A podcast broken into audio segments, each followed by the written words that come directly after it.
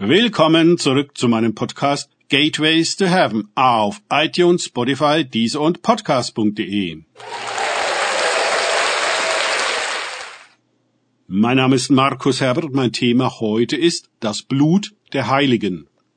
Weiter geht es in diesem Podcast mit einem Kapitel aus dem Buch Ein Turm bis zum Himmel. Der Geist Babylons gestern und heute meines Freundes Frank Krause. Und ich sah die Frau trunken vom Blut der Heiligen und vom Blut der Zeugen Jesu. Offenbarung 17,6.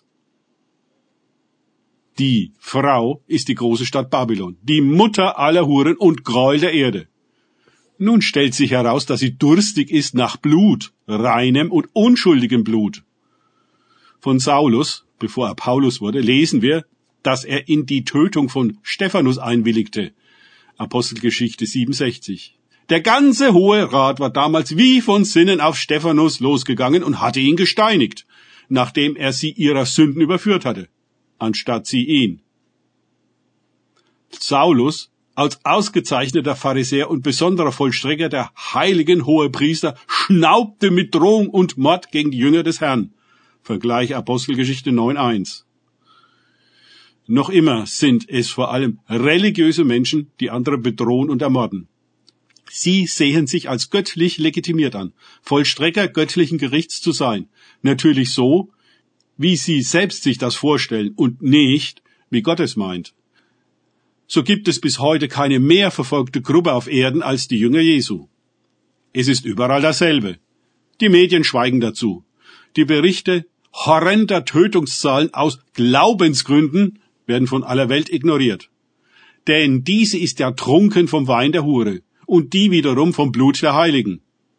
Also bekommt sie, was sie will. Das Blut derer, die ihren Wein nicht mehr trinken und ihre Hurerei nicht mehr mitmachen. Die einem anderen König dienen. Für solche hat sie keine Verwendung. Sie können weg. Es darf nur eine geben. Sie.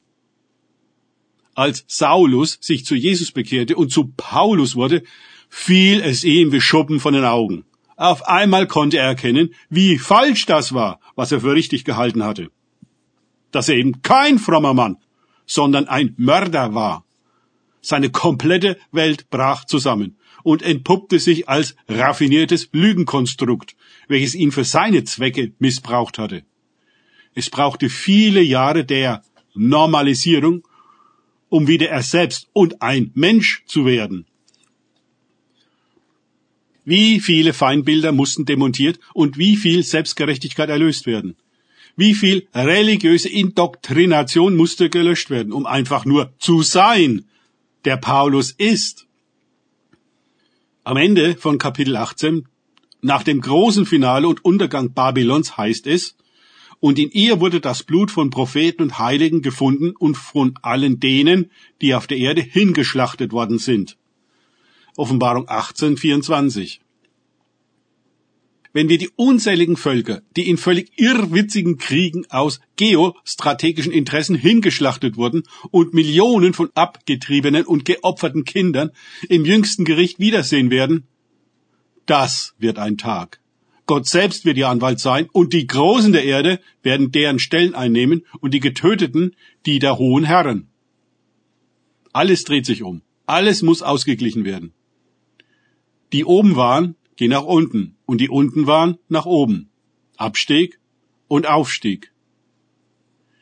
Ich persönlich glaube, wir können diesen gewaltigen Wechsel der Positionen bereits sehen.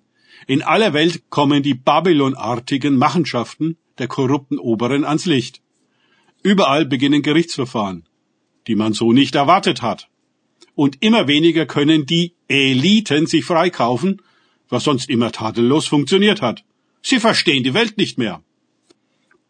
Die 99 Prozent der anderen jedoch schöpfen Hoffnung und beten um die Manifestation des Gerichtes Gottes. Danach hörte ich im Himmel das laute Rufen einer großen Menge. Halleluja, preis den Herrn. Der Sieg und die Herrlichkeit und die Macht gehören unserem Gott. Seine Urteile sind wahr und gerecht.